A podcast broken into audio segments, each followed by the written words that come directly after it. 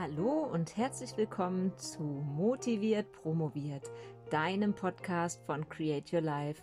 Ich bin Swantje Tannert, deine Motivationscoachin und heute soll es uns um das Thema Arbeitsplatz gehen. Und mit Arbeitsplatz meine ich nicht deine Anstellung, sondern den Platz, an dem du arbeitest. Das kann zum Beispiel dein Schreibtisch sein, wenn du gerade an deiner Dissertation schreibst oder andere ähm, universitäre Aufgaben ausführst, ist es ganz oft einfach der Schreibtisch. Ja, der Platz beziehungsweise die Umgebung, der wir ausgesetzt sind, die übt ja, das wissen wir alle, einen sehr großen Einfluss auf uns aus. Und da gibt es unterschiedliche Komponenten, auf die man sicherlich eingehen muss. Zum einen sind das natürlich so ganz basale Grundbedürfnisse. Habe ich an meinem Arbeitsplatz genug Sauerstoff zur Verfügung? Ist es hell genug, dass ich auch was sehen kann? ähm, kann ich mich dort in eine Körperposition begeben, die mir keine Schmerzen bereitet. Ja, ich denke da an den alten ausgeramschten Sessel, der da vor dem Schreibtisch steht, viel zu weit unten oder der Schreibtisch ist zu klein und man bückt sich dann so halb krumm nach unten, um an seine Tastatur zu gelangen. Ich denke an einen Monitor, der an einer Wand montiert ist, wo man dann ständig den Kopf in den Nacken legen muss, um dort was zu sehen und all diese Dinge, die eben oder Gegenlicht, der Schreibtisch vor dem Fenster mit Gegenlicht, all diese Dinge, die uns beim Arbeiten stark behindern können und uns auch sogar krank machen können. Also das ist so die eine Rubrik an arbeitsplatzrelevanten Dingen, auf die wir schauen müssen. Wenn du dir also einen Arbeitsplatz einrichtest, beziehungsweise einen hast, dann schau dir doch einfach diese Komponenten mal an.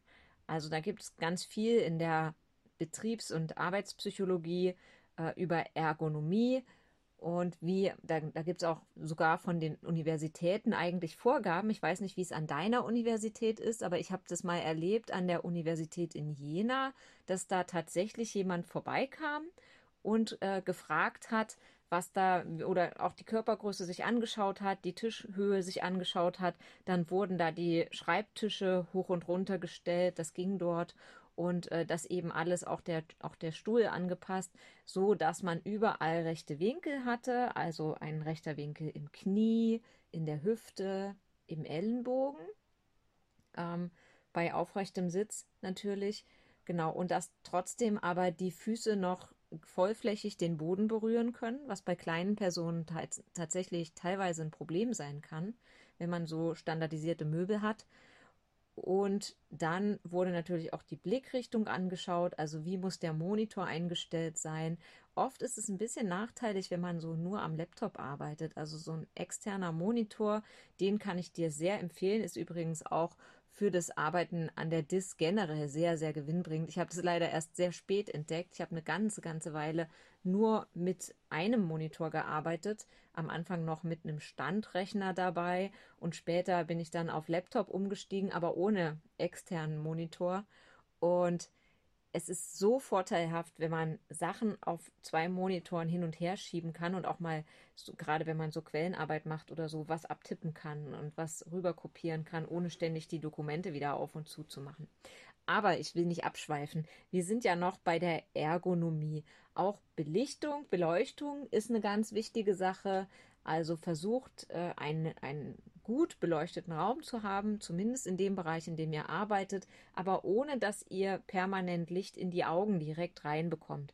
Weil das ist dann, das blendet dann und ähm, kann euch auch sehr, sehr schnell ermüden lassen und euch Stress bereiten.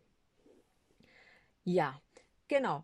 Und dann noch die Temperatur, die ist auch bei diesen Basisbedürfnissen sehr, sehr wichtig, denn ihr solltet weder frieren noch schwitzen, das ist ja klar. Also versucht da überheizen, beziehungsweise ja im Sommer ist es manchmal ein bisschen schwieriger, über Jalousien zum Beispiel und regelmäßiges Lüften eine angenehme Arbeitstemperatur zu finden.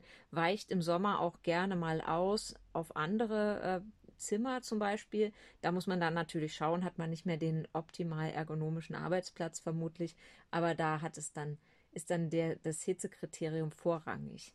Genau, aber Fenster auf war natürlich auch für die vierte Komponente nochmal eine ganz wichtige Info, denn ihr braucht stets Sauerstoff.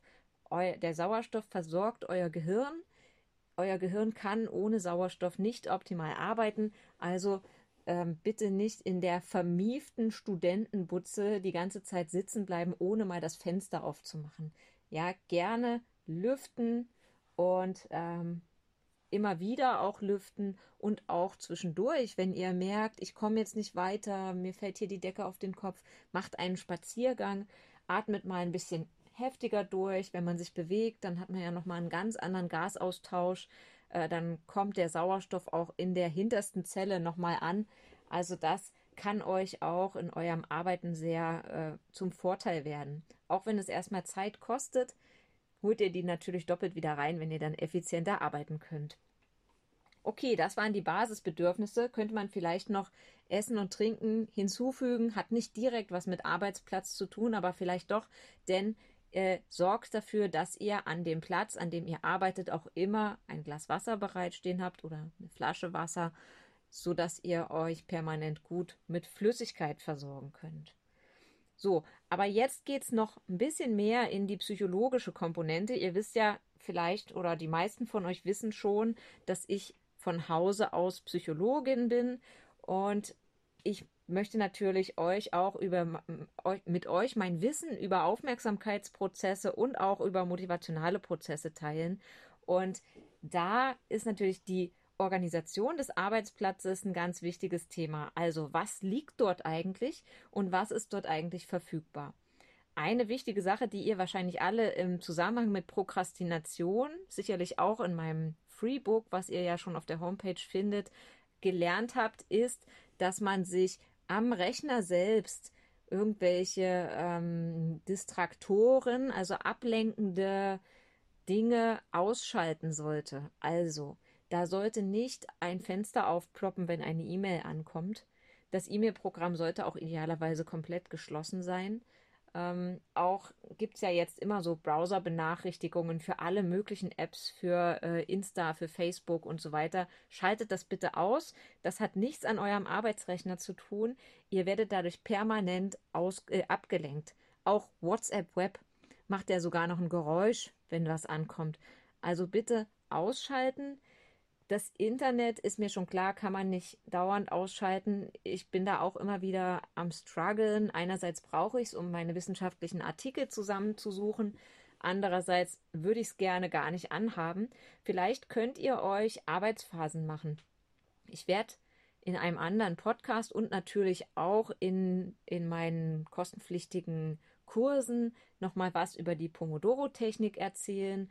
Und da ist es ganz gewinnbringend, wenn man eine, wenn man sich eine Phase mal konk konkret umreißt. Also man sagt sich, heute möchte ich oder die nächsten zwei Stunden möchte ich jetzt nur mal brainstormen und sortieren und gar nichts nachlesen, nicht zitieren, keine Quellenbelege einfügen. Und für solche, gerade diese kreativen Schaffensphasen, von denen man sich immer ganz oder bei denen man sich immer ganz leicht ablenken lässt, weil sie so viel kognitive Energie verlangen, äh, die kann man sehr, sehr gut ohne Internet machen. Also da gerne das Internet komplett ausschalten. Vielleicht macht ihr es sogar auf einem Papier, dann habt ihr auch nicht mehr diese ähm, Störung durch technische Schwierigkeiten und so, weil das kommt auch ganz oft dazu, dass man denkt, oh, ich mache das jetzt in PowerPoint.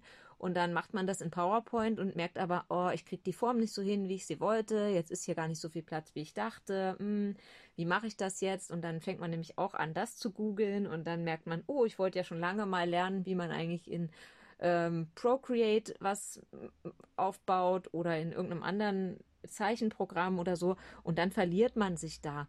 Also wirklich ver versucht, wenn ihr an eurer Dis arbeitet, die Prozesse zu teilen und wenn Procreate oder Technisches gerade nicht dran ist, dann könnt ihr auch ganz einfach analog arbeiten. Das hilft euch, Ablenkung zu vermeiden. Genau. Und Abseits vom Rechner gibt es aber oft auch auf dem Tisch Störreize oder in der ganz unmittelbaren Umgebung. Da liegen Briefe, die man noch nicht geöffnet hat. Da liegt vielleicht die, äh, das Prospekt vom Döner um die Ecke. Da liegen Süßigkeiten, da liegen ähm, das Journal, in dem man aber eigentlich schon alles Wichtige eingetragen hat und jetzt gerade gar nicht damit arbeiten möchte. Äh, vielleicht auch ungespitzte Bleistifte, die man jetzt unbedingt gerne spitzen wollen würde und so weiter. Äh, es gibt so viele ablenkende Reize, die in der unmittelbaren Arbeitsumgebung einfach stören. Also versucht, möglichst klare Strukturen zu schaffen. An eurem Arbeitsplatz ist für kreatives und effizientes Arbeiten möglichst gar nichts außer dem, was ihr wirklich braucht. Also, wenn ihr analog arbeitet, braucht ihr natürlich einen Block mit Papier oder loses Papier und dazu entsprechende Stifte oder auch ein Lineal. Aber das war's dann auch. Dann steht da noch das Wasserglas und das war's. Ich weiß, das kann, kann man nicht unbedingt in jeder Wohnung realisieren, gerade wenn ihr im Homeoffice seid. Falls ihr einen Platz an der Uni habt, an dem ihr das machen könnt, macht es da. Da hat man auch oft noch mal einen Schrank oder einen schönen großen Rollcontainer, wo man mal fix äh, die Papiere von der letzten Recherche reinschmeißen kann. Äh, es ist wirklich, wirklich sehr gewinnbringend, wenn ihr diesen Arbeitsplatz ganz frei haltet, reizfrei. Ja, okay. Dann was auch noch am Arbeitsplatz sehr, sehr sinnvoll ist, eine vorbereitete Umgebung schaffen. Und damit meine ich eben nicht nur vorbereitet im Sinne von ordentlich und frei, sondern dass da dann zusätzlich zu dem Arbeitsmaterial noch ein Worksheet liegt, sozusagen, auf dem ihr euch vermerkt habt, was dran ist. Also manchmal ist es ja so, man hört abends auf und ähm, morgens fängt man mit was ganz anderem an, weil man sich irgendwie verzettelt hat. Dem kann man vorbeugen, indem man am Abend schon aufschreibt, okay, jetzt habe ich das und das geschafft. Was sind die Aufgaben für morgen früh und in welcher Reihenfolge? Da macht man sich so eine drei Bullet Points auf eine Liste, ganz klar, ganz ähm, überprüfbar, kleine Zwischenziele, die man dann, vielleicht schreibt man sich sogar noch eine Zeitangabe dran, die man dann einfach nur abarbeiten muss. Ganz wichtig, gerade für das Anrollen am Morgen, motivational, ist, dass die Barriere nicht groß ist. Wodurch entstehen Barrieren? Durch sehr abstrakte Aufgaben, wo man nicht genau weiß, wie man jetzt anfangen soll, durch sehr komplexe Aufgaben, wo man sich schon gleich überfordert fühlt, oder eben ähm, durch die Aufgabe, gleich erstmal überlegen zu müssen, was man eigentlich für eine Aufgabe hat. Also durch, das, durch die Abwesenheit einer Aufgabe. Und all dem kann man eben schon am Abend, wenn man gerade richtig gut eingearbeitet ist, vorbeugen. Also das gehört auch zu einem gut vorbereiteten Arbeitsplatz. Was kann auch passieren, ähm, dass natürlich da irgendwelche Unruhe entsteht an eurem Arbeitsplatz. Also ihr solltet natürlich Geräuschquellen, die jetzt irgendwie chronisch sind, auf jeden Fall abschalten. Nicht unbedingt mit einem Kühlschrank im Zimmer zum Beispiel arbeiten ähm, wenn ihr eine Baustelle draußen habt, dann macht die Fenster ruhig zu, bis auf die zwischenzeitlichen Lüftungsaktionen, damit ihr da nicht dauernd die Bohrmaschine im Ohr habt. Ähm, und was aber immer auch ein großes Problem ist, ist, sind Kolleginnen und Kollegen oder auch der Chef, die Chefin. Wie könnt ihr dem vorbeugen? Also, möglicherweise habt ihr Kolleginnen und Kollegen in eurem Zimmer. Da könnt ihr natürlich Verabredungen treffen. Ich weiß, das ist nicht immer leicht. Ich hatte auch zeitweise KollegInnen in meinem Zimmer, wo dann wirklich sehr viel telefoniert wurde und sehr viel geredet und immer viel gelacht und laut auch. Und äh, das hat mich sehr, sehr abgelenkt. Und da musste ich dann wirklich auch das Gespräch suchen und also, weil für mich, ich bin jemand, der kann echt nicht gut abschalten. Teilweise haben wir uns dann auch darauf geeinigt, dass ich dann Kopfhörer aufsetze und irgendwie eine Musik anmache. Aber auch das ist für manche Aufgaben zu viel Input. Ähm, also wenn ihr irgendwas sehr Komplexes zu bearbeiten habt, zum Beispiel, keine Ahnung, ein sehr technisches Paper lesen und ähm, in eure Arbeit einarbeiten müsst, dann ist es manchmal wichtig, echt Ruhe zu haben. Da kann man so einen Bauschutzkopfhörer nehmen. Man kann aber auch sagen, diese Arbeit, die plane ich mir ein und ähm, über Planung reden wir auch ganz oft auf meinem Kanal. Ähm, diese Arbeit plane ich mir ein für die Zeit, wo wir eben nicht gleichzeitig da sind. Ganz oft ist es ja so, dass man nicht exakt den gleichen Tagesrhythmus hat wie der Kollege, die Kollegin. Und äh, dann kann man einfach sagen, ich bin morgens von 8 bis 10 sowieso immer alleine oder abends von 18 bis 20 oder so. Dann äh, kann ich das ja in der Zeit machen. Also da auch wirklich nochmal gucken, wie gut könnt ihr euch den Tag strukturieren. Das ist jetzt nicht ganz konkret Arbeitsplatz, aber es hat doch sehr viel damit zu tun, wenn man sich den Arbeitsplatz mit jemandem teilt. Da wird die Planung nochmal deutlich wichtiger, weil man dann eben solche Störungen damit ausblenden kann. Und das gilt auch für die Chef-nervt-Komponente. Also, wenn euer Chef, eure Chefin ständig reinkommt oder anruft und irgendwas von euch möchte, dann stört das natürlich massiv euren Arbeitsprozess. Ihr werdet ständig rausgeworfen aus euren Gedanken und manchmal ist es ja, dauert es ja echt lange, bis man sich mal so eingegroovt hat. Jedenfalls geht es mir so. Also ich habe das ganz oft, dass ich dann erstmal zehn Minuten prokrastiniere, dann setze ich mich endlich mal dran, dann habe ich zehn Minuten gebraucht, um das Problem wieder zu verstehen, das ich beim letzten Mal da rot angestrichen hatte. Und dann habe ich gerade so den ersten Lösungsansatz und dann klingelt's oder jemand kommt rein und möchte was. Ich habe nun auch zwei Kinder, da passiert das noch ein bisschen öfter und ich arbeite sehr viel im Homeoffice. Also auf der Arbeit habe ich tatsächlich ein Einzelbüro mittlerweile. Das ist sehr, sehr luxuriös. Aber das kostet mich wiederum Fahrzeit, weil ich ja Pendlerin bin. Deshalb entscheide ich mich dann mal fürs Büro und mal für das Homeoffice. Und ja, da muss man dann eben schauen, dass man irgendwie zusammenhängende lange Arbeitsphasen findet. Und wenn euer Chef jemand ist, der euch gerne rausbringt und häufig rausbringt, dann solltet ihr auf jeden Fall kommunizieren, wann ihr besonders intensive Arbeitsphasen einlegen wollt. Auch da wieder Planung wichtig, ne? Und ihr solltet natürlich auch so ein bisschen wissen, wann euer Chef potenziell was von euch wollen könnte. Also ich hatte zum Beispiel in meiner ersten Promotionszeit einen Chef, von dem ich wusste, der schläft lange und danach hat er immer erst noch mal so eine Zeit, die er für sich nutzt und dann kommt er irgendwann zur Uni. Also wusste ich, der größte Teil des Vormittags, der ist bestimmt für solche Aufgaben, die sehr in Ruhe passieren müssen. Abgesehen davon, dass mein Chef, mein allererster Chef, wirklich sehr, sehr, sehr zurückhaltend war, mich irgendwie zu nerven oder so. Also das muss man auch nochmal dazu sagen. Aber ich wusste trotzdem, dass in dieser Zeit auf keinen Fall was passieren kann, in dieser frühen Vormittagsphase. Und das hat mir sehr geholfen, mich da ähm, zu strukturieren. Und ich bin ein absoluter Morgenmensch. Also das hat total zu, gut zusammengepasst. Und vielleicht geht es euch ja auch so, dass ihr so bestimmte Randarbeitszeiten total gern habt äh, und die dann einfach nutzen könnt. In der Promotionszeit ist man ja teilweise auch recht flexibel. Das kommt jetzt ein bisschen auf eure Disziplin an. Wenn man natürlich sehr viel Praktika macht und äh, Laborarbeit und sowas, dann wird es etwas schwieriger. Aber viele äh, Promovierende können ja auch sagen, ich arbeite meine DIS-Sachen abends von 20 bis 22 Uhr, weil mich da einfach keiner stört und das für mich die beste Arbeitszeit ist. Da werde ich nochmal richtig kreativ und bin nochmal so richtig im Flow, sagen mir viele.